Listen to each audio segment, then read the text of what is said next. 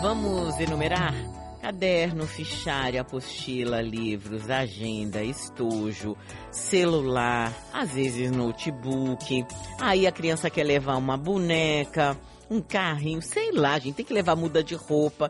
Enfim, tanta coisa, tanta coisa, mas tanta coisa que pode acabar prejudicando a própria criança. Porque tudo bem que ainda tem, né? Hoje já tem aqueles carrinhos, ah, aquelas malinhas que você puxa. Mas muitas crianças e adolescentes acabam levando o material escolar ou tudo que tem que levar para a escola em mochilas. Sobre isso a gente conversa agora com o Dr. Djalma Amorim Júnior, ele que é ortopedista especialista nessa parte do nosso corpo, na coluna. Bom dia, doutor Djalma. Olá, bom dia. Satisfação estar presente aqui contigo e com seus ouvintes aí. Doutor Djalma, é, é, quando é que a nossa coluna está totalmente formada? Bom, na realidade, ela é uma maturação, né? Então, você ah, tem uma, uma formação óssea após, normalmente, após a menstruação. Então, um ano após a menstruação, você tem um percentual de crescimento muito reduzido. Então, tem alguns critérios que dizem que a gente tem um fechamento, um exemplo, de uma fise no ilíaco, da questão da mão. Então, esses são critérios que a gente define para dizer, olha, você já tem uma formação óssea definida. É o que muitas vezes, quando ah, médicos endocrinologistas com especialização em criança fazem um estudo da idade óssea. Então, esse estudo ajuda você a definir hum. esse fechamento ósseo e dizer, olha, você vai ter um percentual de crescimento muito pequeno. Então não existe uma, um número, um percentil definido, né? Para que a gente possa dizer que aqui já está totalmente formado. Agora, por que é que um peso, aliás, não vou perguntar o porquê, né? Porque a gente sabe, mas o que, que a gente considera pesado para uma criança? Bom, vamos lá. Na realidade, você tem que entender o seguinte: a mochila da criança tem alguns critérios para que você utilize. Devem ser mochilas de duas alças, tá? Normalmente essa alça deve ter aproximadamente 4 centímetros de largura ela deve ter um peso máximo de 10% do peso da criança. 10%. Então, se uma criança pesa 30 quilos, ela deve pesar no máximo 3 quilos. Além disso, essa mochila deve estar acima do, da cintura da criança, 5 centímetros. Então, a gente precisa ter o cuidado, porque olha só, vamos pensar numa árvore. Você está na sua casa, você vai plantar uma árvore, ok? Com três anos, com ela plantada, eu vou chegar, vou pegar um saco, vou botar um monte de pedra nesse saco hum. e vou pendurar nessa árvore. O que, que vai ocorrer com essa árvore com crescimento? Ela vai começar a desviar. Por é quê? Porque ela não está com uma maturação, ela não tem um crescimento satisfatório para ter uma resistência e suportar esse peso.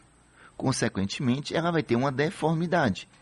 E é engraçado que a OMS, a Organização Mundial de Saúde, informa que 85% da população vai ter dor em algum dia da sua vida.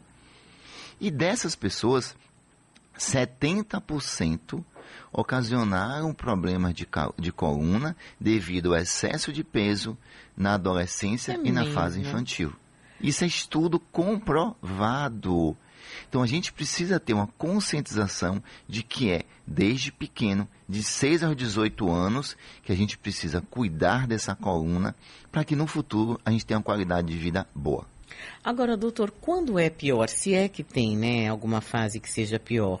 Quando é na, na infância ou já na adolescência? Não, quanto mais cedo, pior. Porque é o momento que você está formando as estruturas. Então pensa o seguinte: eu tenho uma base de um prédio e vou construir andares. Se eu não tenho uma base forte, não tenho uma base rígida, consequentemente esse prédio, cada vez que eu coloco mais andares, ele tem uma probabilidade de desabar.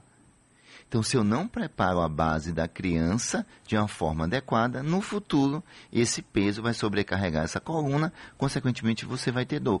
Talvez você está na fase adulta, faz, pô, tô com dor, tô com problema, tem uma espondiloartrose, tem uma espondilolistese, que é um escorregamento da vértebra, e estou morrendo de dor. E muitas vezes a gente não tem a prevenção lá da fase infantil, da adolescência, para se prevenir no futuro. Agora, doutor, é, eu, eu falei, né? Falei, ah, qual é a fase? Porque eu me lembrei que ainda tem um outro problema na adolescência, em especial, que é o celular. Sim, com certeza. Né? Às vezes, nós mesmos, muitas vezes, é, chega à noite, parece que a gente está que a cabeça está pesando 40 quilos. De tanto ele ficar assim, o pescoço. Fletira. Ele Isso. não está mais aguentando, suportando Sim. o peso da própria cabeça. Mas a questão é essa. Na realidade, aí não é só a questão da adolescência, não. Qualquer fase da vida você vai ter dor na coluna. Tá? Um exemplo, a cabeça na posição reta, Silvana, ela pesa de 4 a 6 quilos.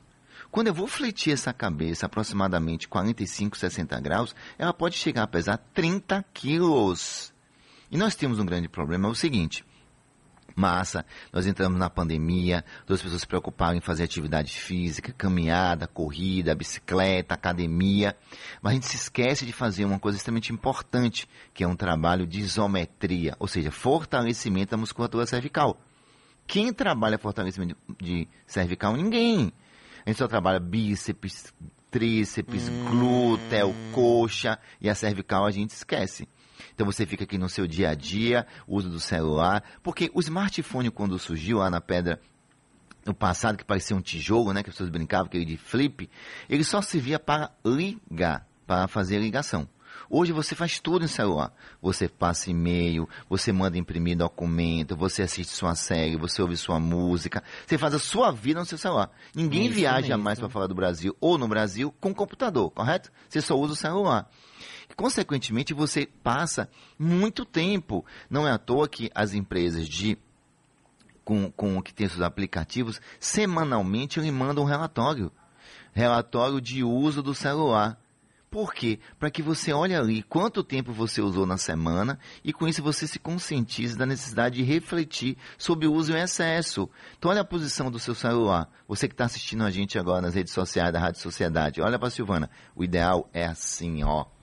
E a gente não fica assim, né? Não, mas apoia teu cotovelo na maca. Isso, na, na- isso, olha só.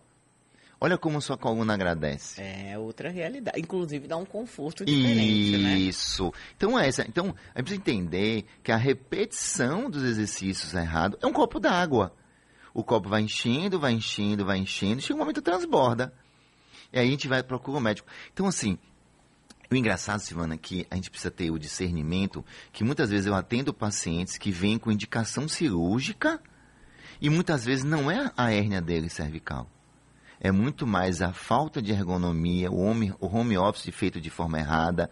Porque com a pandemia todo mundo foi para casa.